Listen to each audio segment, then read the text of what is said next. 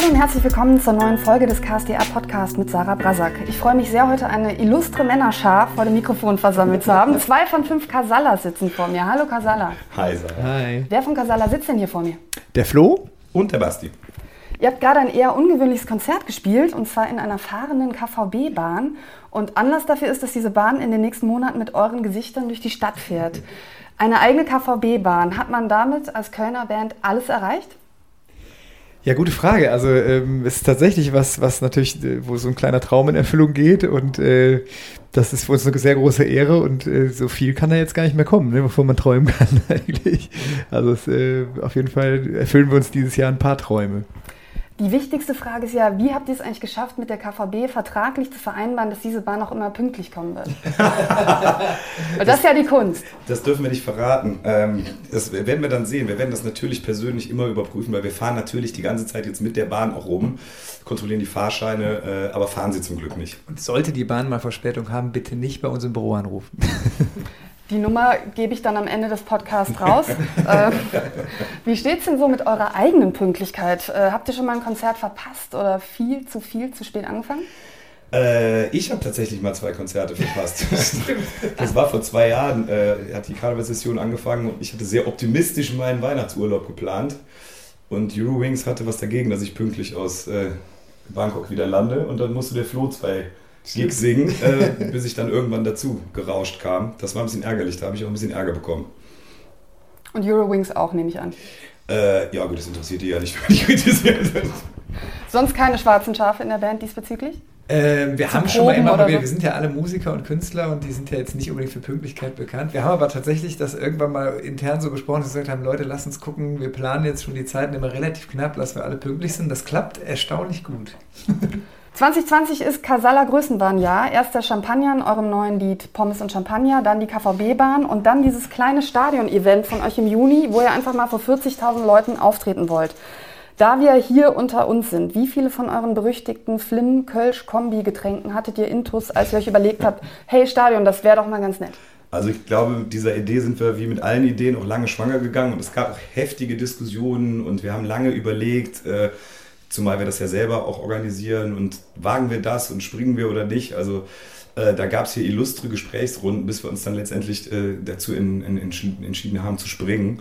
Äh, das war tatsächlich, da war gar kein Alkohol im Spiel.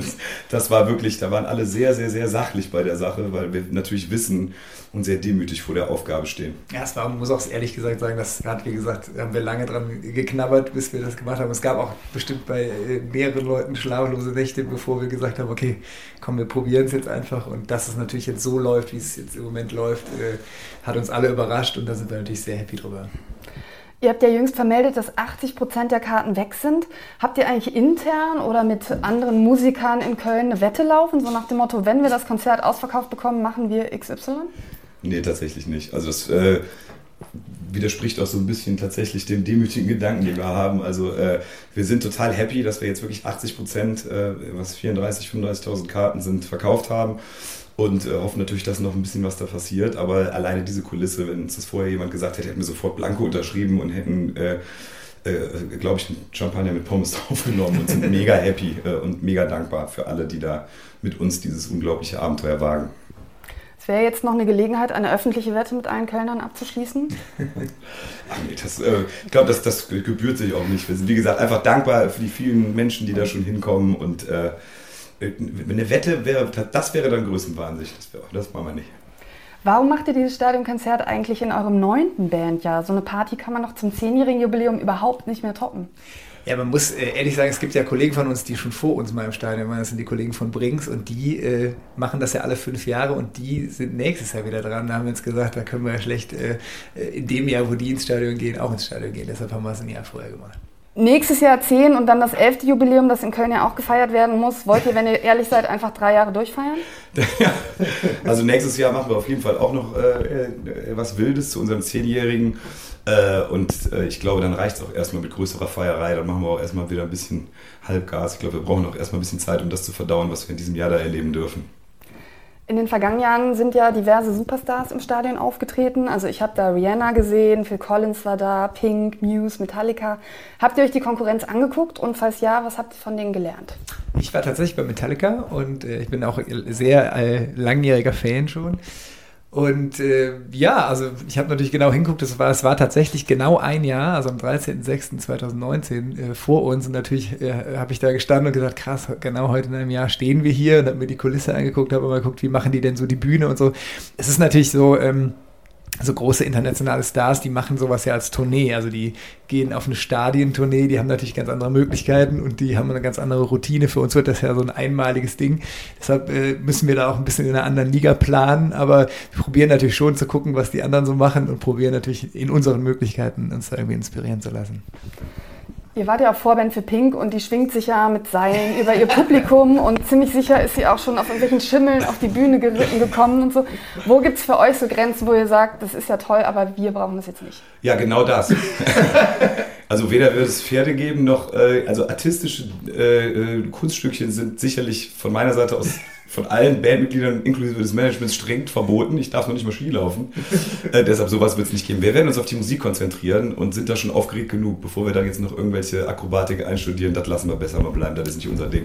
Es wird aber auch auf jeden Fall eine sehr schöne und große Bühne geben und eine schöne Lichtshow. Und es gibt ja auch andere Sachen, die man im Stadion machen kann, außer jetzt so artistischen Dingen. Und da werden wir uns schon ein bisschen was einfallen lassen.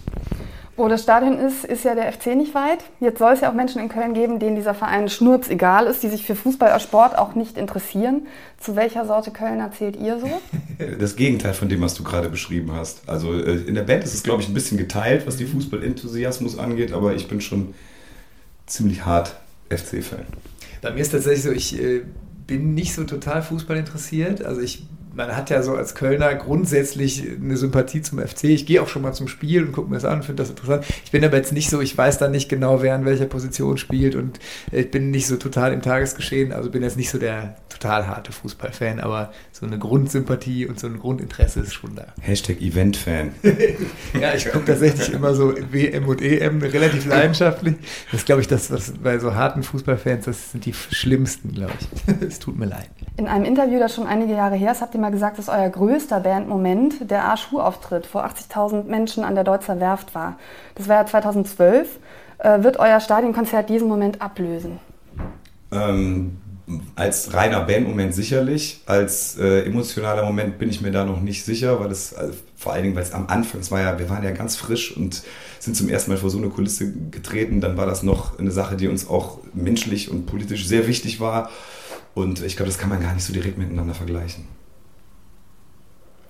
Ihr liebt Köln, das ist äh, bundesrepublikweit mittlerweile bekannt und ihr habt der Stadt in eurem Lied Stadt mit K ja ein ziemlich fulminantes und lautes Denkmal gesetzt. Das ist dem Kölner Stadtanzeiger nicht entgangen, der jetzt mit einem neuen Morgen-Newsletter für Köln an den Start geht. Und weil der alle wichtigen Infos über Köln kompakt zusammenfasst, heißt er schlicht und einfach Stadt mit K. Ein fettes Dankeschön an dieser Stelle an euch für die Namensinspiration.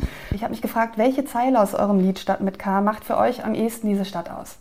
Es dürfte aber auch eine andere Liedzeile aus einem anderen Lied sein. Ihr singt ja mehrere über Köln. Also es ist, es ist für mich auf jeden Fall, was die Essenz des Songs ausmacht, ist, glaube ich, so die Bridge.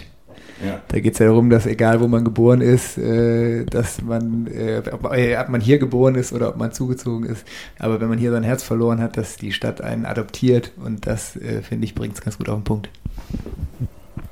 Oft zu schnell, aber immer geradeaus heißt es in einem Lied auch. Was meint ihr damit? Ja, also äh, das trifft ja die Stadt wie auch äh, nicht nur aus Sagen, sondern ich glaube, das ist auch tatsächlich treffend für viele Menschencharaktere, dass man äh, geradeaus ist, aber mit der Schnüss manchmal schneller als mit dem Denken, inklusive mir auch. Und äh, ich glaube, das ist das ein bisschen, was das auch aussagt. Die Stadt mit K ist dieses Dorf um den Dom rum, heißt es auch. Ich spreche das jetzt auf Hochdeutsch aus, weil das kann ich einfach nicht auf Kölsch. In welcher Hinsicht ist Köln für euch ein Dorf? Und wo dürfte sich Köln als Millionenstadt durchaus noch professionalisieren? Ich finde halt, also Köln ist ja schon eine Großstadt. Ähm, wenn man aber mal so in Hamburg oder Berlin ist oder auch mal in internationalen Großstädten in London oder sonst wo, dann hat man schon das Gefühl, dass Köln ja im Gegensatz zu diesen Städten schon einfach sehr klein ist. Und auch eine Stadt wie Hamburg zum Beispiel hat ja auch so einen Hafen und hat dadurch so einen sehr internationalen Flair. Da ist Köln doch so ein bisschen verschlafener. Ähm, was ich aber gar nicht immer negativ finde. Also ich finde es auch eigentlich ganz schön, dass man irgendwie in einer Großstadt lebt, aber es ist doch irgendwie gemütlich. Das finde ich eigentlich ganz gut. Wenn es nicht K wäre, welche andere Stadt wäre es bei euch? Wäre es Hamburg? Ja, bei mir wäre es H. Nicht, nicht, nur, weil es sich auf Schalala reimt, sondern auch. Aber es wäre schon praktisch. ja, ne? das stimmt natürlich. Ja, bei mir tatsächlich auch. Jetzt soll dieser neue Morgen-Newsletter ja alle, die in Köln wohnen oder die sich für Köln interessieren, aber in Australien wohnen, das ist ja ganz egal, auf Stand bringen, was an diesem Tag für die Stadt wichtig wird. Welche Themen sind euch in Köln wichtig und was beobachtet ihr vielleicht auch mit Sorge? Ja, es ist, äh, muss man wieder den Bogen zurückspannen, das ist auch, wenn Köln sich als äh, gerne bunt und tolerant äh, tituliert, wenn man überlegt, dass wir 2012 bei der ASCHU-Veranstaltung waren und äh, damals redeten wir über eine Organisation, die heute kein Mensch mehr kennt, Pro Köln. Äh, und wenn man damals geahnt hätte, wie sich das mit der AfD entwickelt, dann äh, wäre einem, glaube ich, das, das Grausen äh, überall ins Gesicht geschrieben. Das ist auch ein Köln-Thema und das ist schon was, was uns auch immer wieder interessiert, weil äh, es ein bundesweites Thema ist und Köln ist nun mal die Stadt, in der wir wohnen, in der wir leben, in der wir arbeiten und wo wir zu Hause sind. Und mal abgesehen jetzt von, von der ständigen Sorge, sozusagen, dass rechts ähm, Oberwasser gewinnt, was ist noch so ein Thema? Also es muss jetzt kein Problemthema sein. Ja. Wir können auch sagen, ich will immer das wissen. Klar, du was zum FC, aber gibt es noch was? Wohnen, Gentrifizierung, ihr könnt vielleicht ein Thema noch. Was man natürlich auch immer, also was natürlich auch immer interessant wäre, wäre die aktuelle Entwicklung in so Bauprojekten. Die sorgen in Köln ja gerne mal für Verkehrschaos. Natürlich jetzt nicht mehr bei der KVB, weil da fährt ja jetzt eine pünktliche Bahn. Aber ansonsten äh, gibt es ja dann gerne mal äh, äh, auf einmal Baustellen, die irgendwo herkommen. Und man weiß nicht, wie lange dauern die denn jetzt? Offiziell und wie lange dauern die wirklich? Das ist immer spannend. Euer nächstes fünftes Studioalbum kommt im Juni. Eure Single Pommes und Champagner ist aber jetzt schon draußen. Darin geht es ja um Gegensätze, die sich anziehen und das kann in einer Beziehung zum Beispiel natürlich sexy sein. Gesellschaftlich gesehen werden Gegensätze allerdings ja immer mehr zum Problem. Also Schere zwischen Arm und Reich geht auseinander, Leute mit anderer Meinung werden beschimpft und bedroht, nicht nur, aber auch in den sozialen Netzwerken. Was bereitet euch da derzeit die größten Bauchschmerzen? Also ich finde, äh, das größte Problem ist tatsächlich, dass es irgendwie das Gefühl so ist, dass die Leute sich nicht mehr zuhören, vor allen Dingen auch Argumenten nicht mehr zuhören, sondern einfach in ihren Filterblasen leben und sich gegenseitig nur noch selber verstärken, ohne gegensätzliche Meinungen irgendwie auch zu akzeptieren und mal darüber nachzudenken. Und äh, das ist eigentlich das, was Demokratie auch ausmacht, nämlich gegensätzliche Meinungen auch annehmen und äh, zumindest versuchen, sie zu verstehen und argumentativ sich damit auseinanderzusetzen und äh, dieses Bewusstsein und der Wunsch, das zu tun und die Motivation, das zu tun, die geht meiner Meinung nach immer mehr verloren. Und ich glaube, das ist das, was das grundsätzliche Problem ist und was mir auch ein bisschen Angst macht. Es geht ja in vielen Kasala-Liedern um die Liebe, ums Feiern, um Köln oder um alles zusammen. Gibt es Tage, an denen ihr denkt, verdammt, wir singen über Pommes und Champagner, während diese Welt brennt? Und zwar buchstäblich sogar wie in Australien? Also, dass ihr denkt, wir müssen mehr tun, wir müssen eine politischere Band werden. Also wir haben ja nicht nur Songs, wo wir Liebe und das Feiern singen, deshalb gibt es ja durchaus Songs, wo wir uns auch politisch, äh, wo wir Stellung beziehen politisch oder es gibt auch jetzt auf dem neuen Album sind wir gerade an Songs dran, wo wir uns sogar gerade tatsächlich genau mit diesem Problem beschäftigen, dass man, dass in der Welt sich irgendwie vieles ändern muss und man vielleicht auch bei sich selber mal gucken muss, was man besser machen kann. Deshalb äh, kommt das eigentlich in unseren Songs gar nicht so zu kurz, dass man das Gefühl hat, wir singen nur über, über sag ich mal, oberflächliches Party machen. Äh, es gibt bei uns auch selbst Songs, wo es um Party machen geht, wo auch manchmal noch ein kleiner, eine kleine Message versteckt ist. Deshalb haben wir das Gefühl eigentlich nicht so.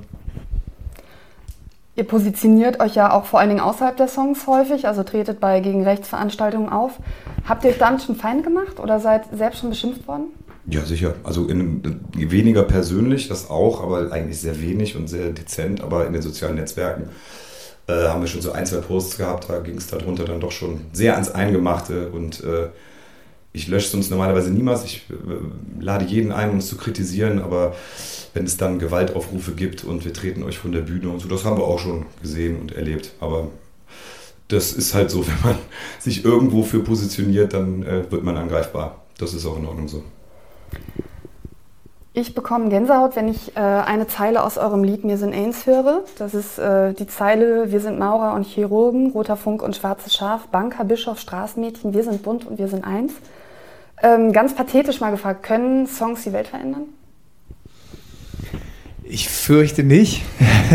also ich glaube, mit einem Song verändert man nicht die Welt. Ich glaube, dass man mit einem Song bei den Menschen was bewegt, im, im Kopf und auch im Herzen. Ähm, und ich glaube, dass das dann wiederum eine Menge bewegen kann. Also und ich glaube, das ist ja auch was, was zum Beispiel auch, äh, sag ich mal, Bands wie die Blackfoot schon seit vielen, vielen Jahren äh, vor uns auch gemacht haben, dass sie einfach auch in so einen Karneval oder in diese kölsche Musikszene äh, auch teilweise eine politische Richtung reingebracht haben, die da vorher nicht so vorherrschend war und mittlerweile relativ selbstverständlich ist.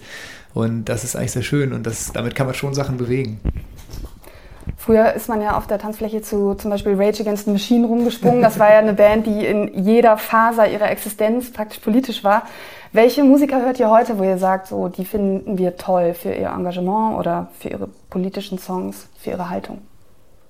Jenseits von Köln auch gerne. Ich höre Musik, ich suche die Musik nicht danach, ich weiß nicht, wie es, auf, wie es Flo sieht, aber ich suche mir die Musik nicht nach der politischen Haltung des Künstlers aus. Also natürlich, äh, solange sie äh, sich im Spektrum bewegen, aber natürlich ist es, wenn man sich engagiert, äh, äh schön und wichtig. Ich suche mir jetzt nicht die Künstler oder die Mucke, die ich mir äh, auf die Kopfhörer äh, tue, nach der politischen Haltung auf, aus.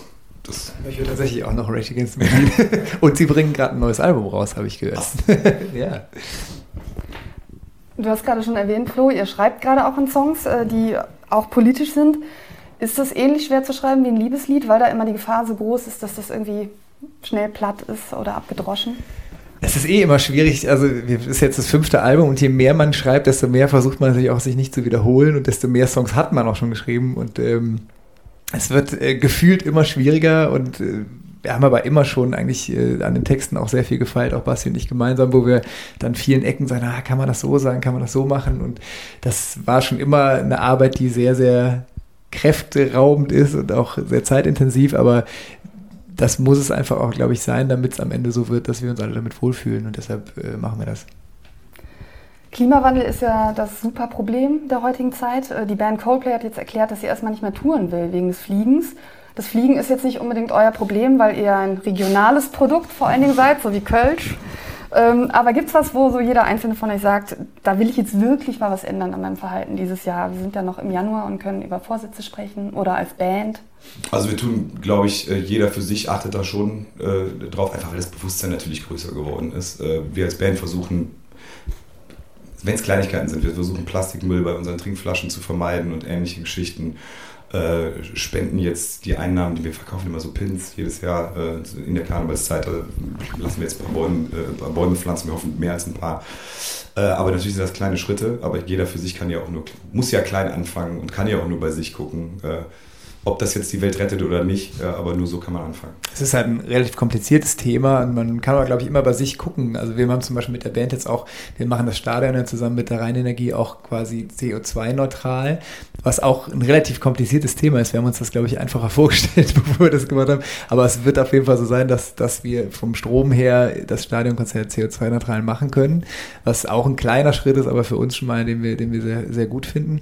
Und auch so privat, also ich habe mir zum Beispiel gerade ein Lastenrad gekauft, gekauft. Die Stadt Köln hatte so eine, so eine Aktion und ich benutze tatsächlich sehr oft einfach das Fahrrad. Ich bin eh schon jemand, der überall mit dem Fahrrad hinfährt, aber ich habe immer, wenn ich was transportieren musste, zum Beispiel einfach dann doch das Auto genommen und das äh, funktioniert tatsächlich ganz gut, dass man dann einfach so im Kleinen so kleine Schritte macht, aber das ist natürlich auch wieder nur ein kleiner Tropfen, aber hm, jeder kann halt für sich was tun. Ne?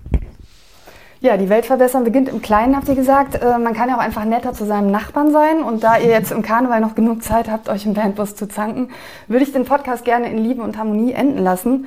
Ähm, macht euch doch gegenseitig zum Abschluss ein ernsthaftes Kompliment. Also Songschreiben, Musik und Aussehen zählt nicht, sondern ohne Ironie ganz viel Empathie. Die Songschreiben zählt nicht. Ja, das, das wissen wir ja, dass ihr das toll könnt. So. Was, was die Welt noch nicht weiß. Wer will anfangen? Ähm, ich fange gerne an. Ich fange gerne an. Aber Musik und alles muss außen vor bleiben. Das ist ja gemein. Ich finde, dass der Flo, der hat äh, nämlich, das darf ich glaube ich sagen, eine große Familie und dass er das super unter einen Hut bringt. Und äh, immer wenn ich sehe, finde ich, dass er ein ganz fantastischer Familienvater ist. Vielen Dank. Ich äh, wollte tatsächlich in eine ähnliche Kerbe hauen, weil ich, äh, der Basti ist ja jetzt ein neuer Familienpapa und äh, ich glaube, das erste Jahr ist ein sehr turbulentes Jahr und ich finde es auch sehr gut, wie du das machst. Ähm, aber jetzt mache ich natürlich dasselbe Kompliment nochmal, aber ich würde das zurückgeben, weil ähm, ich weiß selber, dass das erste Jahr und wenn man dann in so einer Band ist wie bei uns, dass das ganz schön turbulent ist und äh, ich finde das sehr gut, wie du das machst. Vielen Dank, Casalla. Dankeschön, Sarah und Kölner Stadtanzeiger. Vielen Dank. Wem diese Band gefallen sollte, Sie tritt auf im Rhein-Energiestadion in Köln am 13. Juni. Karten sind noch erhältlich an allen bekannten Vorverkaufsstellen. Wem dieser Podcast gefallen hat, empfehlt uns weiter und hinterlasst uns gerne eine Bewertung auf iTunes. Und wer den neuen Newsletter Stadt mit K haben möchte, alle Infos dazu gibt es auf ksda.de slash newsletter. Das war Sarah Brasak mit dem KSDA Podcast. Vielen Dank an alle fürs Zuhören und auf Wiederhören.